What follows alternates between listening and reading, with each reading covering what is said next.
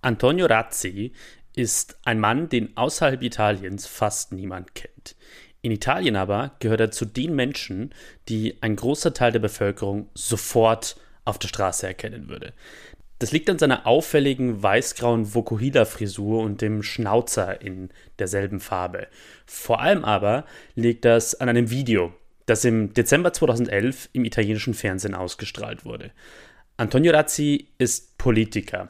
Er war 2010 Abgeordneter im italienischen Abgeordnetenhaus.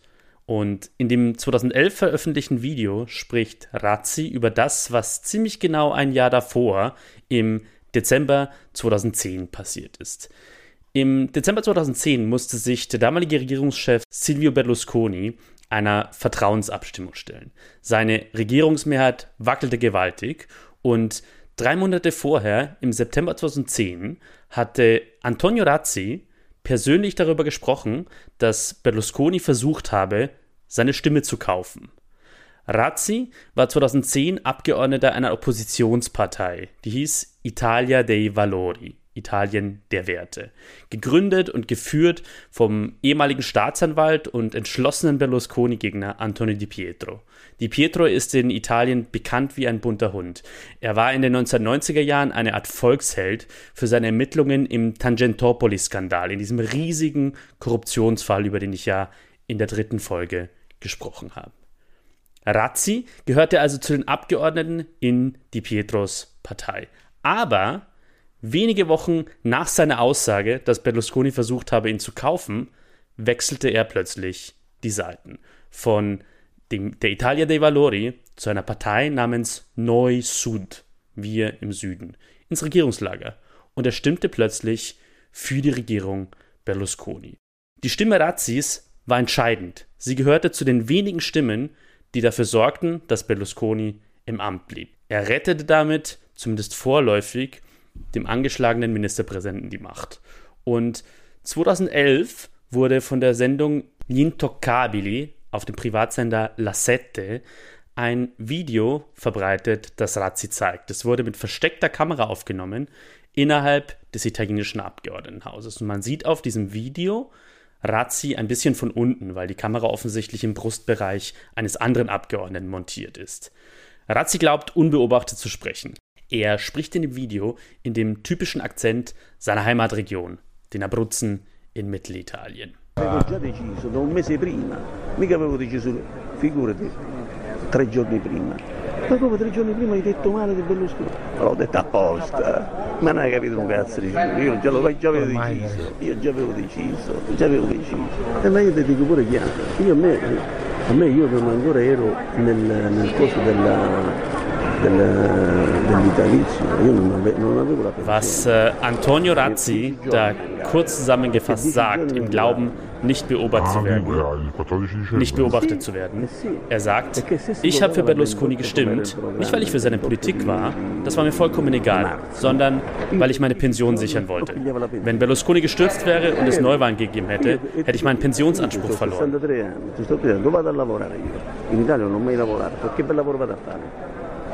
Was soll ich denn arbeiten? sagt Razzi irgendwann. Ich habe nie zuvor in Italien gearbeitet. Ich habe auch einfach an mein eigenes Interesse gesagt, sagt er in diesem Abschnitt dieses Videos dann.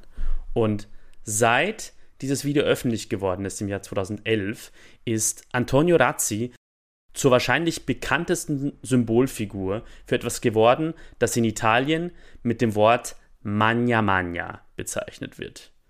Magna Magna ist ein unübersetzbares und oft gebrauchtes italienisches Wort, in dem viele Italienerinnen und Italiener ihr tiefes Misstrauen gegen die Politik zum Ausdruck bringen. Warum ich diesmal über Magna Magna spreche? In Italien wird am 25. September ein neues Parlament gewählt. Und neben vielen brandaktuellen Fragen geht es bei diesen Wahlen auch darum, wie viele Menschen daran teilnehmen werden und wie viele nicht. Wie viele der wahlberechtigten Italienerinnen und Italiener noch Vertrauen in das politische System in ihrem Land haben. Und Spoiler-Alarm, das Misstrauen ist sehr groß. Misstrauen in die Politik ist kein rein italienisches Phänomen. Und man könnte sogar sagen, ein gewisses Grad an Misstrauen ist sogar gut. Für moderne funktionierende Demokratien wäre es vielleicht sogar schlecht, wenn zu viele Menschen einfach der Politik blind vertrauen würden und ihr nicht mehr kritisch auf die Finger schauen würden. Aber in Italien gibt es eine besonders intensive und besonders tief festsitzende Form von ganz grundlegendem Misstrauen gegen die Politik, gegen Abgeordnete, gegen die Regierung.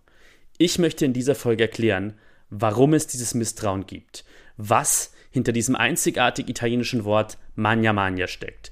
Und ich möchte nach Antworten auf zwei Fragen suchen, die dabei helfen, das Problem besser zu verstehen. Warum ist das in Italien so? Warum ist das Vertrauen in die Politik so niedrig? Und was würde dabei helfen, dieses Vertrauen wieder zu erhöhen? Herzlich willkommen zu Kurz gesagt Italien dem Podcast, in dem ich Folge für Folge ein Stück Italien erkläre. Immer mit einem anderen, unübersetzbaren Wort. Mein Name ist Sebastian Heinrich. Ich bin politischer Journalist und mein Leben ist eng verwoben mit Italien. Das ist die vierte Folge von Kurz gesagt Italien. Magna Magna, das italienische Misstrauen gegen die Politik und was dagegen helfen kann.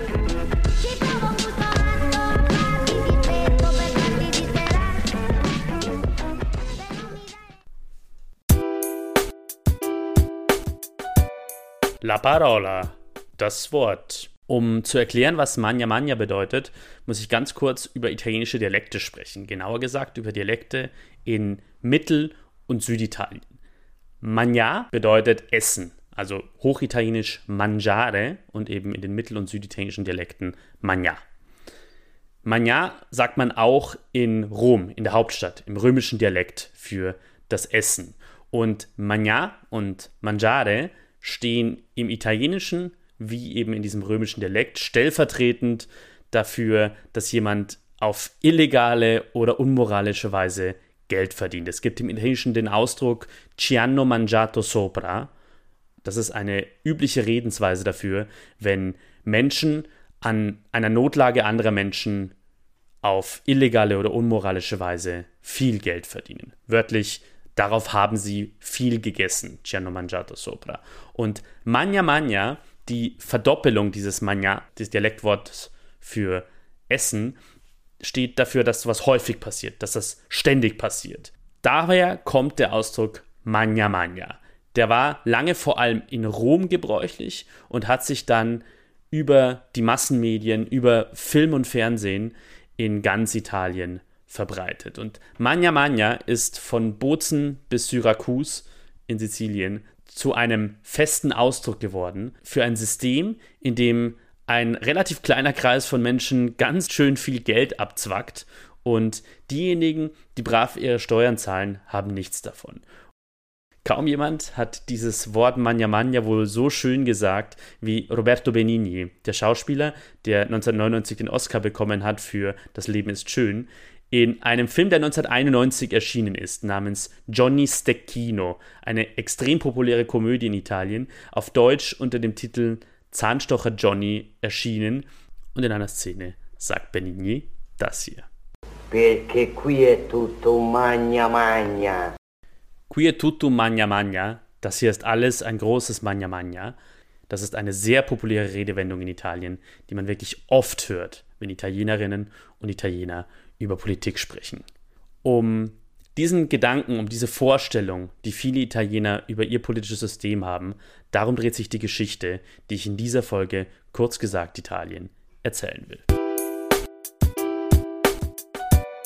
La storia dietro la parola. Die Geschichte hinter dem Wort. Man kann das Vertrauen des Menschen in die Politik, in das politische System im eigenen Land haben, messen. Es gibt einen gar nicht so kleinen Teilbereich der internationalen Politikwissenschaften, vor allem natürlich in demokratischen Ländern, die messen, wie das Vertrauen der Menschen jeweils ausgeprägt ist und wie es sich verändert, dieses Level an Vertrauen.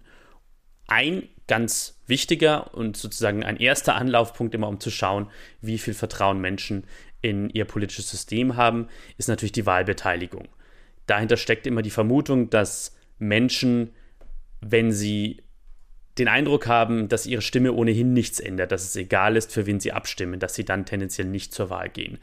In Italien ist die Wahlbeteiligung auf den ersten Blick ziemlich okay. Im europäischen Vergleich steht Italien, was die Wahlbeteiligung angeht, vergleichsweise gut da, wenn man sich das auf den ersten Blick anschaut. Die Wahlbeteiligung bei den jeweils letzten Parlamentswahlen, nationalen Parlamentswahlen, war Stand 2018 in Italien bei 72,9 Prozent. In Deutschland war sie damals bei 76,2 Prozent. In Österreich ein bisschen höher bei 80 Prozent, aber in der Schweiz zum Beispiel deutlich niedriger bei 48,5 Prozent. Das heißt, Italien ist da so im Mittelfeld. Aber, und jetzt fangen die Zeichen dafür an, dass es in Italien da ein Problem gibt.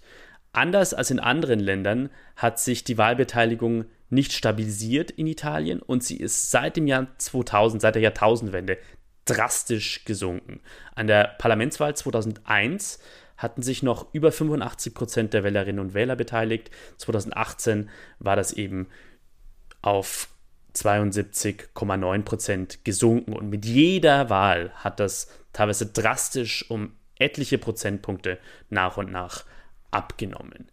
Der zweite Hinweis darauf, dass es da ein großes Problem gibt in Italien mit dem Vertrauen, den liefert die Nationale Statistikbehörde Italiens. Es gibt Daten, die regelmäßig erhoben werden zum Vertrauen in bestimmte Institutionen, die das Italienerinnen und Italiener haben. Und Istat, also die Nationale Statistikbehörde, hat im Mai 2022 die jüngsten Zahlen dazu veröffentlicht, um das Vertrauen bei den Menschen zu messen, die befragt wurden wurden sie gebeten, auf einer Skala von 1 bis 10 ihr Level an Vertrauen anzugeben. Das lief wie bei italienischen Schulnoten. Ab der Note 6, ab dem Wert 6 war das Vertrauen mindestens ausreichend. So, das Ergebnis ist wirklich niederschmetternd für das politische System. Bei den politischen Parteien haben nur rund 20 Prozent der Befragten angegeben, dass sie ein mindestens ausreichendes Vertrauen haben. Beim nationalen Parlament nur 39 Prozent, bei der nationalen Regierung 37 Prozent.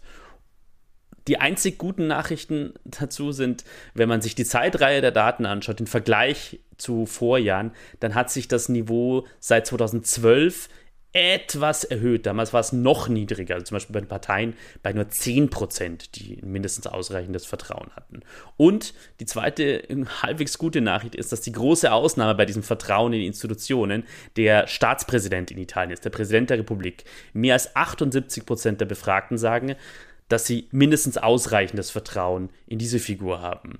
Und in der Folge 3 um Papete, um die Regierungskrisen und warum es in Italien so oft Regierungskrisen gibt, auf die ich hier nochmal verweise, habe ich ja über diese Rolle des Staatspräsidenten gesprochen und warum der so wichtig ist und warum er auch eine vergleichsweise stabile Figur ist in Italien. Aber allgemein sind die Zahlen natürlich desaströs für das Vertrauen in das politische System, das Italienerinnen und Italiener haben. Und um zu verstehen, wie desaströs diese Zahlen sind, muss man sie nur mit anderen Ver Ländern vergleichen nochmal. Und das geht über vergleichende Studien. Eine solche vergleichende Studie hat das Institut Pew Research gemacht. Das ist eines der renommiertesten Meinungsforschungsunternehmen weltweit. Pew Research hat mit in dieser 2021 veröffentlichten Studie Menschen in 17 Industrieländern befragt, wie so ihre Meinung zur Demokratie im eigenen Land ist. Bei diesen Daten kann ich nur einen Vergleich mit Deutschland jeweils machen, weil Österreich und die Schweiz nicht unter den untersuchten Ländern waren. Die Daten dieser Pew Research Untersuchung sind wirklich niederschmetternd für Italien. Zum Beispiel wurde gefragt, wie zufrieden oder unzufrieden sind sie mit der Funktionsweise der Demokratie? In Italien haben nur 34 Prozent der Befragten angegeben, dass sie zufrieden sind. 65 Prozent, dass sie unzufrieden sind. In Deutschland ist das Ergebnis genau spiegelverkehrt. 65 Prozent sagen, sie sind zufrieden, 34 Prozent unzufrieden. In Ländern wie Schweden, Neuseeland ist die Zufriedenheit mit der Demokratie noch deutlich höher. 89 Prozent der Italiener sagen, und das ist noch so eine alarmierende Erkenntnis aus dieser Umfrage, dass das politische System vollständig reformiert werden muss oder dass es grundlegend geändert werden muss. Nur 52 Prozent der Deutschen sagen, dass es eine grundlegende Änderung gibt. Also in Italien gibt es einen Unterschied von 37 Prozentpunkten im Vergleich zu Deutschland im Anteil an Menschen, die sagen, das politische System muss komplett umgekrempelt werden. Bemerkenswert ist bei den Daten, das fand ich beim Draufblicken noch, dass auch bei den Menschen, die einen positiven Blick auf die Zukunft, auf die wirtschaftliche Zukunft haben, die, die Aussage unterstreichen, die nächste Generation wird es besser haben. Also auch unter diesen Optimisten sagen in Italien 82 Prozent, dass das politische System komplett umgekrempelt wird. In Deutschland, auch hier wieder zum Vergleich, sind das nur 42 Prozent in dieser Studie. Also, man kann wirklich messen, dass das Vertrauen in die Politik in Italien deutlich niedriger ist als anderswo. Warum ist das so? Ich habe für diese Folge Luca Miscolin um seine Einschätzung gebeten. Luca Miscolin ist Journalist, er ist Redakteur beim Nachrichtenportal Il Post und Luca ist dort vor allem für Europapolitik und Migrationspolitik zuständig. Er schreibt unter anderem einen Newsletter namens Konrad, also mit K vorne wie bei Konrad Adenauer, über Europapolitik. Und ich habe Luca kontaktiert, weil ich ihn von seiner Arbeit für Il Post kenne und auch sehr schätze, wie er europäische Politik dem italienischen Publikum erklärt. Und weil er schon aus beruflichen Gründen einen guten Blick hat für den Vergleich zwischen Italien und anderen europäischen Staaten. Und Luca sagt zum Misstrauen der Italienerinnen und Italiener in die Politik das hier.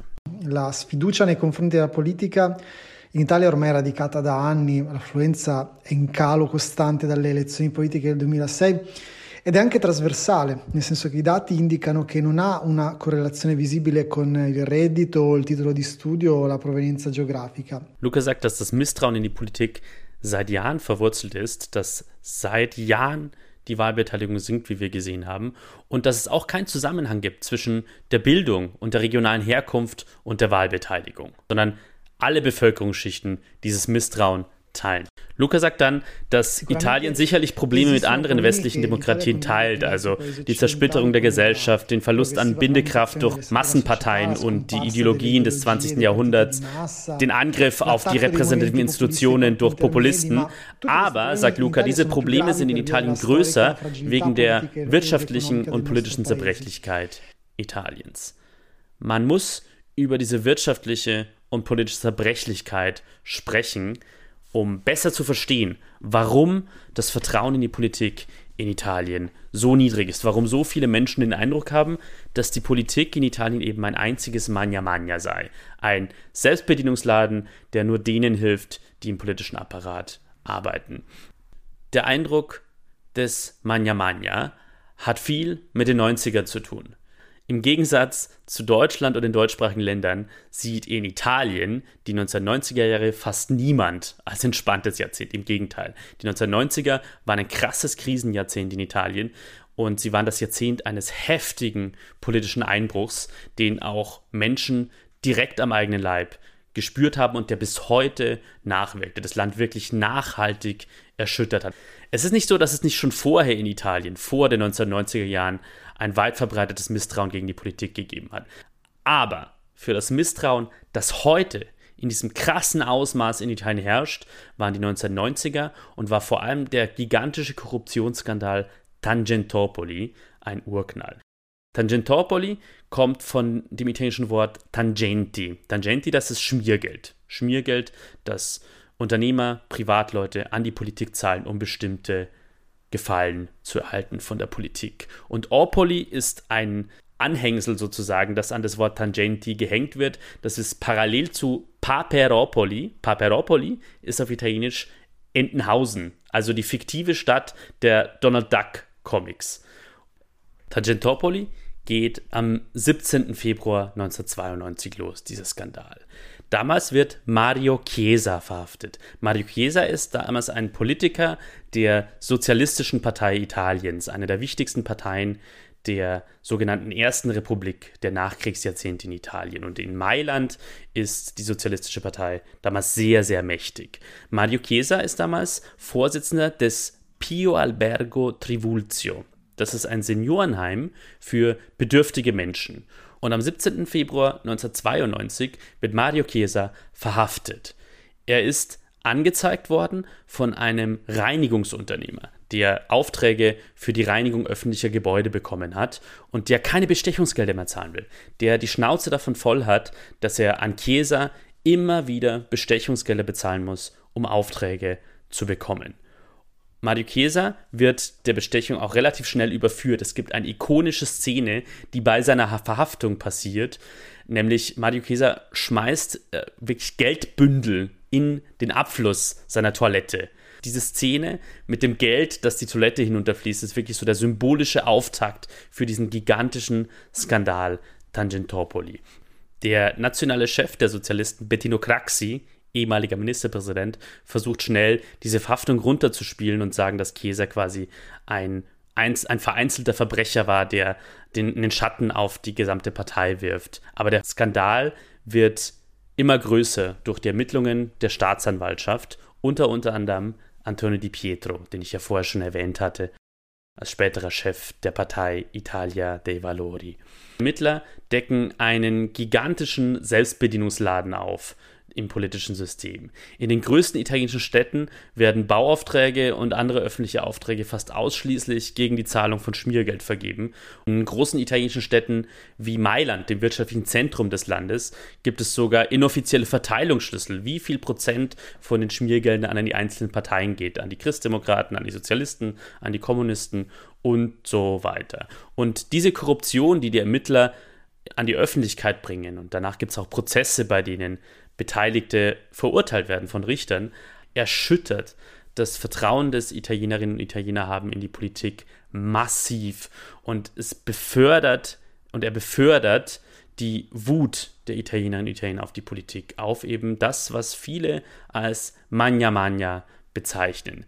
Die Medien in Italien berichten intensiv über diese Ermittlungen, über die verschiedenen Politiker, die, denen Korruption vorgeworfen wird die Ermittlungen führen sogar dazu, dass manche der Beschuldigten oder Angeklagten sich selbst töten. Zwei Unternehmer und ein sozialistischer Abgeordneter begehen Suizid in dieser Zeit. Während immer mehr öffentlich wird, wie sehr sich Politikerinnen und Politiker an diesem System Tangentopoli bereichert haben, wankt Italien als gesamtes Land. Italien bekommt immer heftigere Probleme im Jahr 1992 auf den Finanzmärkten selbst frisches Geld zu bekommen. In der Nacht vom 9. auf den 10. Juli 1992 zieht die Regierung von den Bankkonten der Italienerinnen und Italiener 6 Promille ein. Also auf jede Million Lire, das dann damals ungefähr so viel wie 1000 Mark, werden 6 Mark eingezogen, 6000 Lire. Die Regierung greift sogar auf die Konten der Menschen direkt zu, um das Land halbwegs durch diese Krise zu, be zu bekommen und um das System stabil zu halten, um den totalen Zusammenbruch zu verhindern. Und das Land steht teilweise wirklich am Abgrund. Ein Politiker wird wirklich in dieser Zeit zum Symbol für die Wut der Italienerinnen und Italiener auf die Politik, für das, was sie als das große Magna Magna sehen. Bettino Craxi. Bettino Craxi ist damals, wie gesagt, ehemaliger Ministerpräsident und Chef der Sozialistischen Partei. Er war in dieses System massiv involviert mit seiner Partei, die in den 80ern die mächtigste Partei Italiens war oder eine der mächtigsten beiden Parteien Italiens war. Aber immerhin hatte Bettino Craxi den Mut auszusprechen, dass das ganze System kaputt war. Er sagte bei einer Rede im italienischen Parlament im Juli 1992, E tuttavia, d'altra parte, ciò che bisogna dire è che tutti sanno del resto è che buona parte del finanziamento politico è irregolare o illegale. Craxi sagt im Abgeordnetenhaus vor den anderen Abgeordneten, es muss gesagt werden, dass ein großer Teil der Finanzierung der Politik irregolär oder illegal ist. Und jeder weiß das. Se gran parte di questa materia deve essere considerata materia puramente criminale, wenn ein großer Teil davon als rein kriminell anzusehen ist, dann wäre ein großer Teil des Systems ein kriminelles System. Ich glaube nicht, dass es in diesem Plenarsaal irgendjemanden gibt, der politisch für wichtige Organisationen verantwortlich ist, der aufstehen und das Gegenteil beschwören könnte. Früher oder später würden die Tatsachen ihn des Meineids überführen. Craxi sagt also, das komplette System ist kaputt. Steht hier irgendjemand von den Abgeordneten auf und schwört das Gegenteil? Niemand steht am Ende auf. Alle bleiben sitzen, niemand hat den Mut, Kraxi an der Stelle zu widersprechen. Sie wussten vermutlich, dass er die Wahrheit sagte. dass das ganze System kaputt war und komplett reformiert werden sollte. Trotz dieser Rede aber wurde Craxi zur Symbolfigur des korrupten Systems, zum größten und prominentesten Ziel des gesamten Volkszorns. Es gibt eine Szene, die krass zeigt, wie heftig die Wut auf dieses System damals war in diesen Jahren von Tangentopoli. Die Wut auf das große Magna. Das ist der Abend des 30. April 1993. Also über ein Jahr ist vergangen seit Beginn von Tangentopoli. Es ist wahnsinnig viel herausgekommen. Wenige Stunden zuvor hatte das Abgeordnetenhaus in Rom vier von sechs Anträgen der Staatsanwaltschaft auf Aufhebung der parlamentarischen Immunität Craxis abgelehnt. In jeder parlamentarischen Demokratie und auch in Italien haben Abgeordnete ja Immunität vor Strafverfolgen. Das heißt, sie können nicht ohne weiteres, es kann ihnen nicht ohne weiteres der Prozess gemacht werden. Das ist auch in Deutschland so. Es gibt dann meistens im Parlament Ausschüsse, die darüber entscheiden müssen, ob gegen jemanden ermittelt werden kann. In Italien stimmen darüber alle Abgeordneten ab über diese Frage. Und in vier von sechs Fällen hatten die Abgeordneten eben gesagt, nein, gegen Craxi darf nicht weiter ermittelt werden. Das sorgte dann dafür, dass der Wut vieler Menschen auf das politische System endgültig explodierte. Craxi wohnte in diesen Tagen in einem Hotel im Zentrum Roms, dem Hotel Raphael, das wirklich nur einen Katzensprung von der Piazza Navona, dem wohl bekanntesten Platz von Rom, liegt.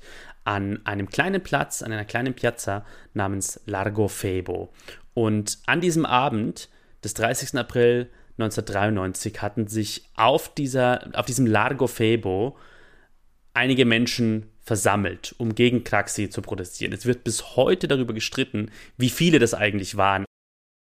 Aber Fakt ist, die Szenen dieses Abends stehen bis heute symbolisch für die Wut der damaligen Zeit gegen die Politik. Das italienische Fernsehen berichtete damals live von der Piazza vor dem Hotel, in dem Bettino Craxi übernachtete. Und ich möchte jetzt einen Clip einspielen, der wirklich berühmt geworden ist von diesem Abend. Die Reporterin des italienischen Senders Rai Due steht zwischen dem Hotel, in dem Craxi schläft, und den Demonstranten, die sich auf der anderen Seite der Piazza versammelt haben.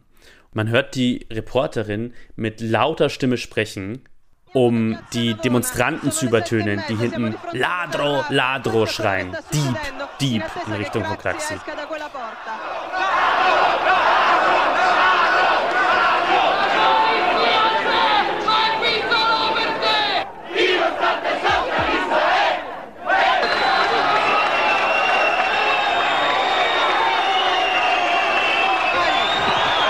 Dann kommt Craxi raus aus dem Hotel. Es wird richtig, richtig laut.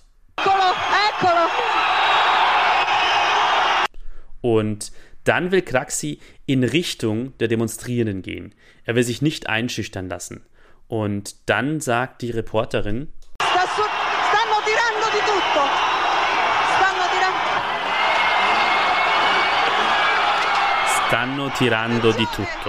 Sie schmeißen hier alles Mögliche nach Craxi. Tomaten, Eier und vor allem Münzen. Viele, viele Münzen. Als Symbol für die grenzenlose Korruption, die die Menschen Craxi vorwerfen.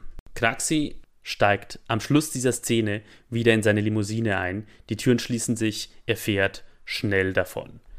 Craxi, diese Symbolfigur des Magna Magna und der Verachtung vieler Italienerinnen und Italiener für dieses System, wurde, wie gesagt, zur Symbolfigur des Korruptionsskandals. Und dieser Abend vor dem Hotel Raphael, da sind sich die Expertinnen und Experten in Italien heute eigentlich einig, leitete das Ende von Craxis politischer Karriere ein. Er wurde bei den Wahlen 1994 nicht mehr ins Parlament gewählt. Er verlor die parlamentarische Immunität. Es wurden mehrere Prozesse gegen ihn gestartet. Er wurde verurteilt und floh aber vor einer möglichen Festnahme nach Tunesien, wo er dann im Januar 2000 starb. Nach Tangentopoli veränderte sich die italienische Parteienlandschaft komplett. Zum ersten Mal gab es eine Regierung unter dem Vorsitz von Silvio Berlusconi, einem damals schon sehr berühmten Unternehmer, der Anfang 1994 in die Politik gegangen war. Es begann die sogenannte Zweite Republik. die in Italien wirklich eine Zeitenwende markierte, weil sie ein komplett neues Parteiensystem mit sich brachte. Aber es gab damals keine wirkliche Reform des politischen Systems. Es gab keinen wirklichen Aufbruch. Und dieses weit verbreitete Gefühl des Magna Magna ist nicht mehr weggegangen seither. Es gab im Gegenteil immer wieder neue Skandale, Fälle von Selbstbereicherung, die das Vertrauen der Menschen immer wieder aufs Neue erschüttert haben. Klar, dass diese Fälle rauskommen, zeigt auch, dass Italien einfach eine ziemlich gut funktionierende Demokratie ist, in der Medien, manche Medien zumindest, und ein großer Teil der Justiz ihren Job teilweise sehr gut machen. Aber viele Menschen, die sich in der Ersten Republik, in der Zeit bis 1992, noch stark politisch engagiert haben, haben danach das Vertrauen verloren. Und die Generationen, die nachgerückt sind, hatten von Beginn an kein Vertrauen mehr in die Politik und in die Möglichkeit, in der Politik etwas wirklich zu verändern. Das wirkt bis heute nach. Es gibt aber neben dieser großen Erschütterung der 90er Jahre Gründe, die noch deutlich näher am Alltagsleben der Italienerinnen und Italiener liegen. Denn man kann in Italien messen, dass die Demokratie nicht so gut funktioniert wie in anderen Ländern. Zum Beispiel macht das der Economist, die, die renommierte, das renommierte Wirtschaftsmagazin aus Großbritannien. Das misst Jahr für Jahr mit dem Democracy Index, dem Demokratie-Index, wie ausgeprägt, wie gut entwickelt Demokratien in unterschiedlichen Ländern sind. Und jedes Land, jedes Land der Welt wird da anhand fünf verschiedener Faktoren eingestuft. Anhand des Wahlprozesses und des Pluralismus im Land, also der, der, politischen Vielfalt im Land. Zweitens der Funktionsweise des Staates. Drittens der politischen Teilnahme. Viertens anhand der politischen Kultur. Und fünftens anhand der Bürgerrechte, die jede und jeder genießen kann in dem jeweiligen Land. Und Italien liegt in diesem Ranking auf Platz 31. Deutlich hinter anderen entwickelten Industrienationen hinter dem afrikanischen Staat Botswana und vor Kap Verden, einem anderen afrikanischen Staat. Der Economist stuft Italien in diesem Ranking als Flawed Democracy ein, als unvollständige Demokratie.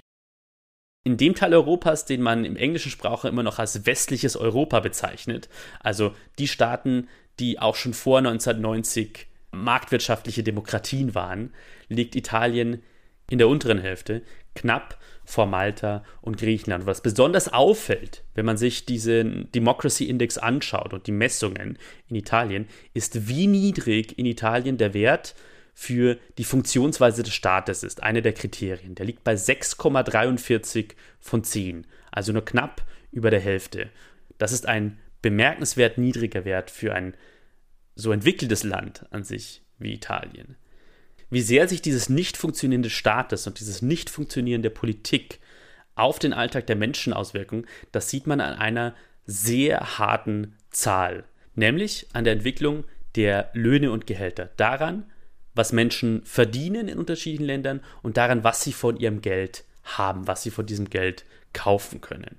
Italien ist Mitglied der Organisation für wirtschaftliche Zusammenarbeit und Entwicklung der OECD. Zu ihr gehören 38 Staaten und die meisten davon zählen zu den reichsten und wirtschaftlich stärksten Ländern der Welt. Italien ist also Mitglied der OECD und die OECD hat vergleichende Statistiken dazu, wie sich die Einkommen der Menschen in unterschiedlichen Ländern entwickeln. Und wir reden hier von den Realeinkommen, also die Entwicklung bereinigt um die Inflation. Also wenn man auch die Teuerungsrate mitdenkt, die Inflation, dann wird mit diesem Wert gemessen, wie viel mehr Geld die Menschen trotz der Inflation im Geldbeutel haben. Und diese Zahl ist wirklich krass, wenn man sich den Vergleich Italiens mit anderen Ländern anschaut. Denn während in Deutschland seit 1990 bis 2020 das Realeinkommen um 33,7 Prozent gestiegen ist und in Österreich um 24,9 Prozent, ist es in Italien von 1990 bis 2020 um 2,9 Prozent gesunken. Das heißt, heute haben Italienerinnen und Italiener, wenn man die Inflation berücksichtigt, weniger Geld in der Tasche als vor 30 Jahren die Italienerinnen und Italiener sind wirtschaftlich stehen geblieben, sind finanziell stehen geblieben und sind sogar einen Schritt zurückgegangen.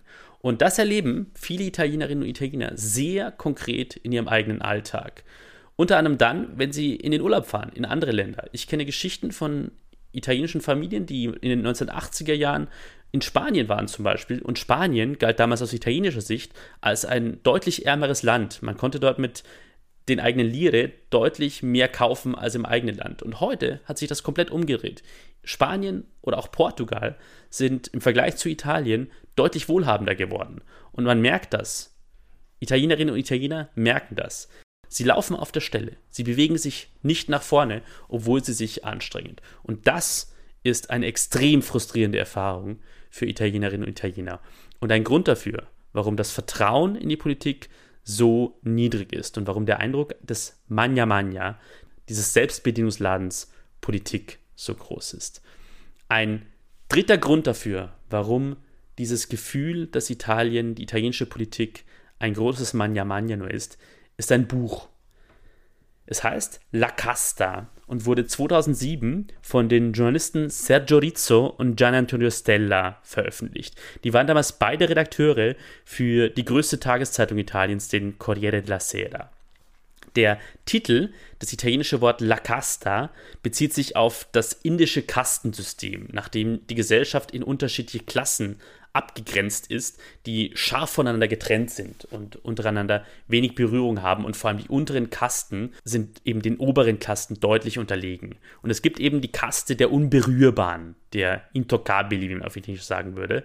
Daher kommt dieses Buch, das eben die Politikerinnen und Politiker in diesem Buch als so eine unberührbare Kaste bezeichnet mit unfassbaren Privilegien, die in diesem Buch auch beschrieben werden. 2007, das ist eben der Stand des ersten, der ersten Auflage dieses Buches, schreiben Stella und Rizzo da unter anderem in ihrem Buch von Politikern, die teilweise schon mit 42 Jahren bei vollen Bezügen in Pension gehen, wegen des damals gültigen Pensionssystems in der italienischen Politik.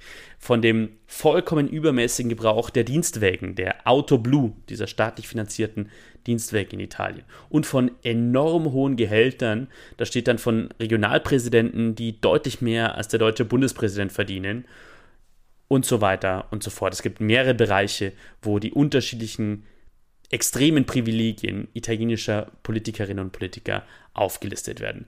La Casta ist eines der erfolgreichsten Sachbücher der italienischen Nachkriegsgeschichte. Schon 2007 wurden davon über 1,2 Millionen Exemplare verkauft. Und das ist für Italien enorm viel. Es gab dann auch mehrere Neuauflagen dieses Buches, aber dieses Buch schlug wirklich massiv ein und sorgte noch einmal dafür, dass das Vertrauen der Italienerinnen und Italiener in die Politik massiv erschüttert wurde.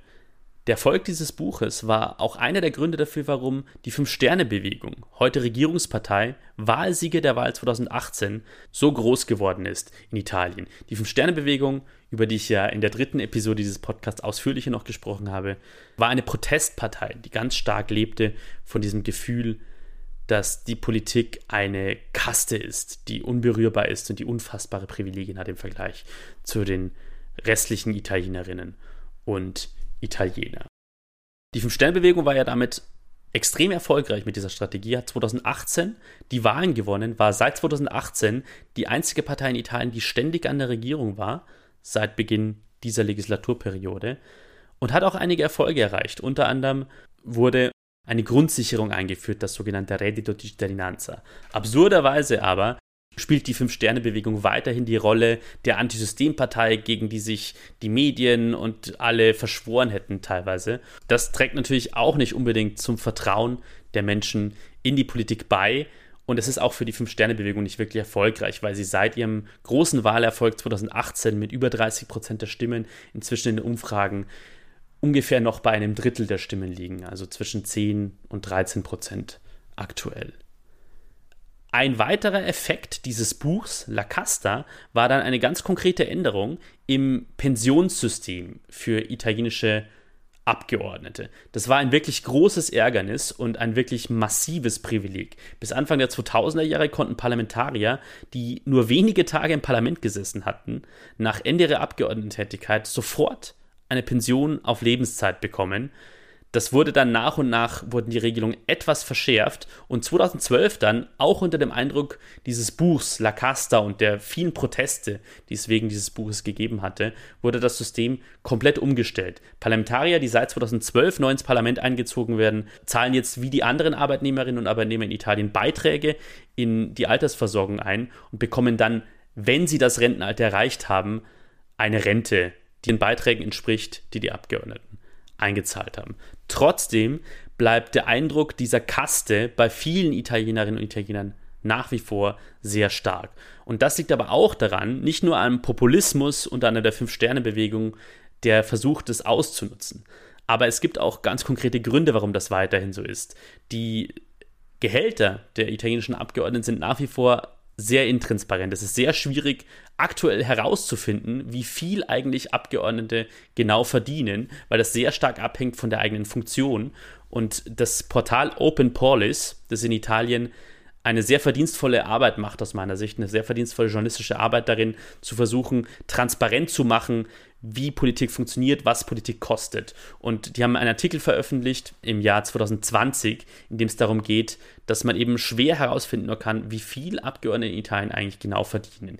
Die jüngsten Zahlen aus 2016 zeigten noch, auch neun Jahre nachdem La Casta veröffentlicht war, dass italienische Abgeordnete die höchsten Gehälter aller Abgeordneten in Europa haben bei rund 167.000 Euro pro Jahr und mehr als fünfmal so viel wie das Durchschnittseinkommen. Also im Vergleich zu allen anderen EU-Staaten ganz klar an der Spitze. Es gibt also nachvollziehbare und teilweise auch messbare Gründe dafür, warum so viele Italienerinnen und Italiener den Eindruck haben, dass die Politik für sie nicht funktioniert, dass die Menschen, die in der Politik sind, aber sehr gut von diesem System leben können, dass also dieses ganze politische System ein einziges großes Mania Mania ist.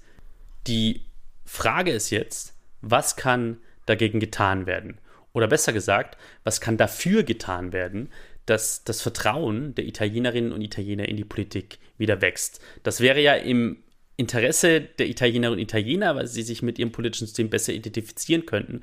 Aber das wäre natürlich im Interesse auch vieler anderer europäischer Staaten, weil auch andere EU-Staaten ein großes Interesse daran haben, dass Italien ein stabiles Land bleibt, in dem es möglichst vielen Menschen gut geht und in dem die Politik möglichst gut funktioniert.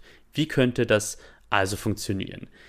Ein erster Punkt, den ich ansprechen würde an der Stelle, ist tatsächlich ganz banal gesagt mal die Kommunikation die italienischen Parteien, und das sieht man auch jetzt im Wahlkampf vor der Wahl am 25. September wieder, schaffen es teilweise gar nicht, eigentlich klar zu machen, wofür sie stehen, wofür sie bitte gewählt werden sollen. Bei den Mitte-Links-Parteien vor der Wahl ist die einzige Botschaft, die wirklich rüberkommt aktuell in diesem Wahlkampf, wählt uns, sonst kommen die anderen dran, sonst kommen die Mitte-Rechts-Parteien dran. Der Chef der Mitte-Links-Koalition, Enrico Letta, der Chef des Partito Democratico, der größten Mitte-Links-Partei, gibt andauernd Interviews, in denen er genau diesen Punkt unterstreicht, bitte wählt uns, damit die Mitte-Recht-Parteien nicht alleine regieren können. Aber was die eigene Vision fürs Land ist, wie er das Land verändern will, wie er das Land reformieren will, dazu sagt er sehr, sehr wenig und es kommt sehr, sehr wenig davon bei den Menschen in Italien an. Die Rechtsparteien wiederum machen einen Wahlkampf mit teilweise völlig unrealistischen Versprechen, also unter anderem einer Seeblockade gegen illegale Migration, also sozusagen die italienischen Hafen, Häfen zu schließen für Migrantinnen und Migranten. Das wäre nach Ansicht aller Experten nicht mit dem Völkerrecht und dem Seerecht vereinbar. Es gibt einen weiteren Vorschlag, die eine sogenannte Flat Tax einzuführen, einen einheitlichen Steuersatz, wo sich dann die Parteien dieser Rechtskoalition auch nicht einig sind, wie hoch der eigentlich sein soll. Also Forza Italia, die Partei von Silvio Berlusconi, sagt 23 Prozent. Die Lega von Matteo Salvini, dem ehemaligen Innenminister, sagt 15 Prozent. Und Fratelli d'Italia, die populärste Rechtspartei aktuell von Giorgia Meloni, will diese Flat Tax nur auf die Einkommenssteigerungen anwenden im Vergleich zum Vorjahr. Und wie das funktionieren soll, kann niemand sagen. Es ist in jedem Fall vollkommen unrealistisch und ich wage jetzt schon mal die Prognose, dass es diese Flat Tax auf jeden Fall nicht geben wird. Aber diese Kommunikation der Parteien, diese wirklich schlechte Kommunikation der Parteien ist ein Grund dafür, warum das Vertrauen so schlecht ist und ist aber auch einer der Punkte, die man ändern sollte, um mehr Vertrauen zu generieren, um dafür zu sorgen, dass mehr Menschen Vertrauen in die Politik bekommen, indem man realistische Versprechen macht, indem man konkret sagt, in den nächsten vier, fünf Jahren wollen wir das, das und das verändern. Und in Italien wäre die Ausgangslage momentan gar nicht so schlecht. Das Land hat erhebliches Geld aus dem Corona-Rettungsfonds der EU bekommen, hätte Mittel, massive Investitionen in die Zukunft zu machen. Also eine klare, glaubwürdige Kommunikation, das wäre der erste Punkt, der erste Lösungsansatz, um das Vertrauen der Menschen in die Politik wieder zu erhöhen. Aber das würde natürlich längst nicht reichen. Kommunikation ist ja, kann, also kommunizieren kann man ja nur, wenn man Inhalte hat, wenn man Menschen hat, die diese Inhalte verkörpern, Politikerinnen und Politiker, die diese Inhalte verkörpern. Es gibt einen zweiten Punkt, an dem man ansetzen könnte, um das Vertrauen der Menschen zu erhöhen. Und zwar geht es da um die Spielregeln der Demokratie, um das Wahlrecht und um den Zugang zur Wahl. Luca Miscolin, der Redakteur vom Nachrichtenportal Il Post, den ich um seine Meinung zu Möglichkeiten das Vertrauen in die italienische Demokratie zu erhöhen gefragt habe, hat mir gesagt, dass aus seiner Sicht das Wahlrecht tatsächlich ein wichtiger Grund dafür ist, warum viele Menschen das Vertrauen verloren haben und ein Punkt, den man verändern sollte. Ci sono anche problemi molto italiani, come per esempio quella della legge elettorale che cambia a ogni elezione politica, ma che progressivamente eh, rimuove il potere di scelta da parte dei cittadini per consegnarlo in quello dei capi di partito. Luca sagt, dass das Wahlrecht in den letzten Jahrzehnten immer in die Richtung geändert wurde, dass die Menschen am Ende deutlich weniger darüber entscheiden können, wen sie eigentlich ins Parlament wählen. Es hängt viel stärker als früher davon ab, wie die Wahllisten aufgestellt werden und darüber entscheiden die Chefs der Parteien und die Wähler eben nicht. Ähm, das liegt an den Wahlreformen der vergangenen Jahrzehnte. Auch darüber habe ich ja in der dritten Folge meines Podcasts ausführlicher gesprochen. Aber Luca hat tatsächlich recht darin, dass die, die, die Wahlreform der vergangenen Jahre in Kombination mit einer Verfassungsreform, die dafür sorgt, dass die Zahl der Abgeordneten deutlich sinkt, die Kombination aus beiden führt dazu, dass deutlich weniger Entscheidungsmacht bei den Bürgerinnen und Bürgern darüber liegt, wer eigentlich ins Parlament genau einzieht. Luca spricht dann auch noch über den Zugang zur Wahl, der verbessert werden müsste in Italien.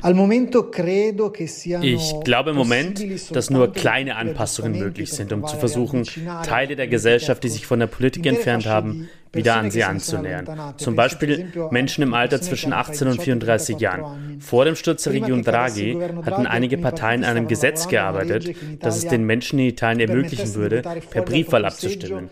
Das würde all die jungen Menschen betreffen, die in einer anderen Stadt arbeiten und studieren. Wir sind das einzige Land in der EU, abgesehen von Malta und Zypern, das kein solches Gesetz hat. Doch dann kam die Regierungskrise, das Parlament wurde aufgelöst und die Regierung beschloss, nicht mehr einzugreifen, um dieses Problem zu lösen. Um das Problem müsste sich die nächste Regierung kümmern, die nächste Parlamentsmehrheit. Aber ich glaube, dass es nicht zu den Hauptprioritäten der neuen Abgeordneten gehören wird. Es wäre theoretisch also ziemlich einfach, das Wahlrecht zu ändern, die Briefwahl ermöglichen. Dafür würde eine einfache Mehrheit im Parlament reichen. Und das Wahlrecht ist in Italien seit 1992 ja schon mehrfach geändert worden.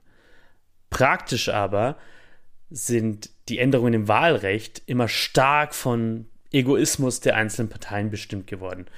Kombiniert mit dem Versuch, über Mehrheitsprämien, sogenannte Premi di Maggioranza, die Regierbarkeit in Italien zu erhöhen. Das Ergebnis aber war, dass die Parteien es weder geschafft haben, sich selbst wirklich zu helfen, noch die Regierbarkeit zu erhöhen. Und im Parlament wird außerdem immer schlechter abgebildet, wie die Meinungen, die politischen Einstellungen in Italien eigentlich verteilt sind. Also diese ganzen Änderungen des Wahlrechts haben die Lage nach und nach eigentlich immer schwieriger gemacht für alle Seiten. Warum ist das so? Warum haben selbst diese einfachen Reformen nicht funktioniert? Um die Antwort darauf zu finden, müssen wir den letzten Punkt ansprechen, den Luca Miscolin anspricht, auf die Frage, wie sich das Vertrauen in das politische System in Italien erhöhen ließe. Per aumentare la fiducia nel sistema politico italiano dovrebbe cambiare la classe politica, per um prima cosa. das Vertrauen in das politische System in Italien zu stärken, müsste es neue Politikerinnen und Politiker geben. Zum einen verfügen die Parteien heute nicht über wirksame Mechanismen für die Ausbildung einer Führungsschicht.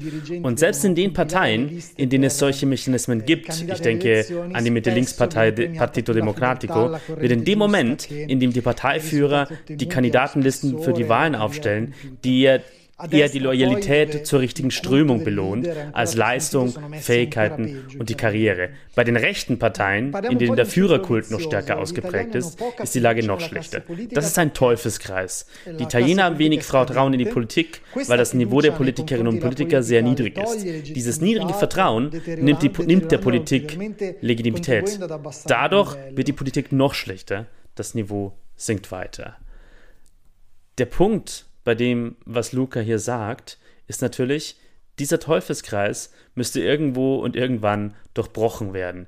Irgendjemand, eine Partei, eine Gruppe von Politikerinnen und Politikern oder auch eine einzelne Politikerin, ein einzelner Politiker, müsste ein besseres Angebot machen, Kompetenz verkörpern, Ideen für die Zukunft präsentieren, die aber auch realistisch sind, die nicht nur populistische Versprechungen enthalten, die dann niemand in Wirklichkeit erfüllen kann. Für Italien wäre die Zeit dafür mehr als reif. Passaparola, Mundpropaganda. Im Passaparola, in der Mundpropaganda, möchte ich diesmal was zum Lesen empfehlen, nämlich eine Reportage aus der Süddeutschen Zeitung aus dem Juni 2018 vom Italien-Korrespondenten der Süddeutschen Zeitung Oliver Meiler. Oliver Meiler war damals in Capalbio einem legendären Strandort nördlich von Rom. Ich habe diesen Text in den Shownotes verlinkt und zwar habe ich zwei unterschiedliche Links beigefügt. Einen Link für diejenigen unter meinen Hörerinnen und Hörern, die ein Abo von der Süddeutschen Zeitung haben, ein Digital-Abo, dann können Sie den Text einfach so lesen. Und einen anderen Link für diejenigen, die kein SZ-Abo haben und die da den Artikel einzeln kaufen können über den Bezahldienst Blendl. Der Text, warum ich diesen Text ausgewählt habe, er steht aus meiner Sicht sehr schön für das Thema Magna Magna und das Misstrauen gegen die italienische Politik, das sehr verbreitet ist und sich eingenistet hat in einem großen Teil der italienischen Bevölkerung. Capalbio, wie gesagt, ist ein legendärer Strandort, in dem diese Reportage spielt. Und Capalbio ist seit Jahrzehnten der Symbolort für die intellektuelle Linke in Italien. Das ist ein Ort, der nicht so extrem protzig ist wie Portofino in Ligurien oder La Maddalena im Norden von Sardinien, aber trotzdem ein Ort für sehr wohlhabende Menschen. Und Capalbio war eben immer der bevorzugte Ferienort für diese Menschen. Die Zeit, in der diese Reportage recherchiert und geschrieben wurde, ist eben der frühe Sommer 2018. Das war die Zeit, in der die Regierung aus zwei populistischen Parteien, aus, den, aus der Fünf-Sterne-Bewegung und der rechtsnationalen Lega gerade frisch im Amt war. Und diese Wahl, bei der im März, die, bei der diese Parteien die stärksten Parteien geworden waren, noch ziemlich frisch und sehr schockierend für viele Menschen waren in Italien und außerhalb Italien. Und alle fragten sich, wie konnte das passieren? Und in diesem Artikel steht zumindest ein kleiner Teil vielleicht der Antwort. Und ich möchte eine kleine Passage aus diesem Artikel vorlesen, um zu zeigen, was ich damit meine. Giorgio Napolitano, der ehemalige Präsident der Republik, besitzt ein Haus in Capalbio. Es steht nicht weit entfernt von dem von Alberto Aso Rosa, dem Schriftsteller, beides ehemalige Kommunisten. Piccola Atene nennt man Capalbio, kleines Athen, weil das Denken und das Philosophieren da oben irgendwie üppiger blühen sollen. Vor einigen Wochen war auch Gianluigi Buffon da, der gefeierte Torhüter der Italiener, dem das Denken manchmal wie ein glitschiger Ball abhanden kommt. Mit seiner Frau war er da, sagt Riccardo Cresini noch, als interessierte ihn die mehr als der Fußballer. Cresini ist 18 Jahre alt und Student an der Hotelfachschule in Albinia.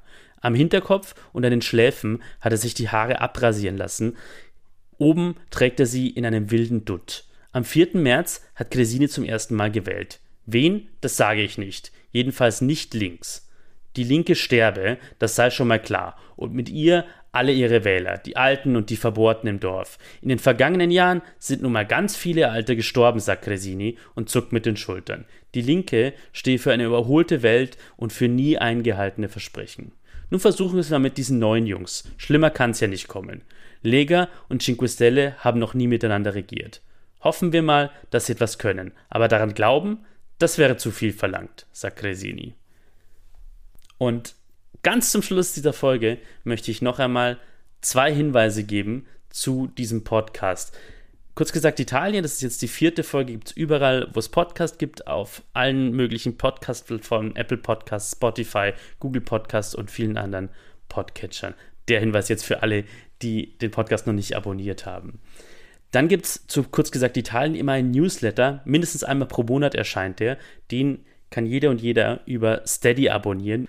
Kurz gesagt Italien, Steady, wenn man die über Google sucht, kommt man schnell darauf. Ich verlinke natürlich auch die Seite zum Newsletter in den Show Notes. Ich möchte an der Stelle auch nochmal einen Dank loswerden an die Community, die sich inzwischen um diesen Podcast, um kurz gesagt Italien gebildet hat, in den sozialen Netzwerken, vor allem auf Twitter Leute, die mich inzwischen markieren, wenn sie irgendwelche Fragen zu Italien haben und dann fragen, was ich dazu sage, ob ich eine Idee dazu habe, ob ich eine Antwort auf eine bestimmte Frage. Das freut mich sehr. Ich bekomme auch immer wieder sehr, sehr schönes Feedback zu den einzelnen Folgen. Leute, die mir schreiben über unterschiedliche Kanäle. Das freut mich enorm. Ich lese jeder dieser Antworten. Ich versuche, möglichst schnell darauf zu antworten. Das freut mich wirklich wahnsinnig. Macht, bitte machen Sie bitte weiter damit. Falls du, falls Sie meinen Podcast unterstützen wollen, dann geht das ganz einfach auch über Steady, indem man eine Mitgliedschaft abschließt. Nochmal der Hinweis, ich mache diesen Podcast komplett in meiner Freizeit. Alle Zeit, alles Geld, das ich da reinstecke, kommt alleine von mir. Da steckt keine Redaktion hinter mir. Das ist alles mein Projekt. Und deswegen würde ich mich freuen, wenn manche Menschen, die diesen Podcast mögen, das sozusagen honorieren mit einem finanziellen Beitrag. Auf jeden Fall, damit war's das. Ich sage a presto und bis zur nächsten Folge von Kurz gesagt Italien.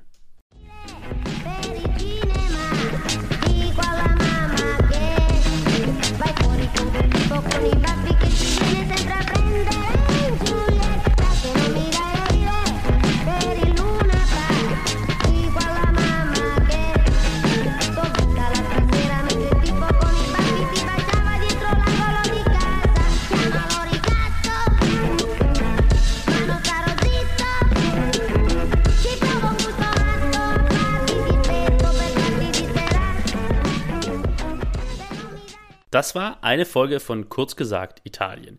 Idee, Recherche und Produktion von Kurz gesagt Italien sind von mir, Sebastian Heinrich.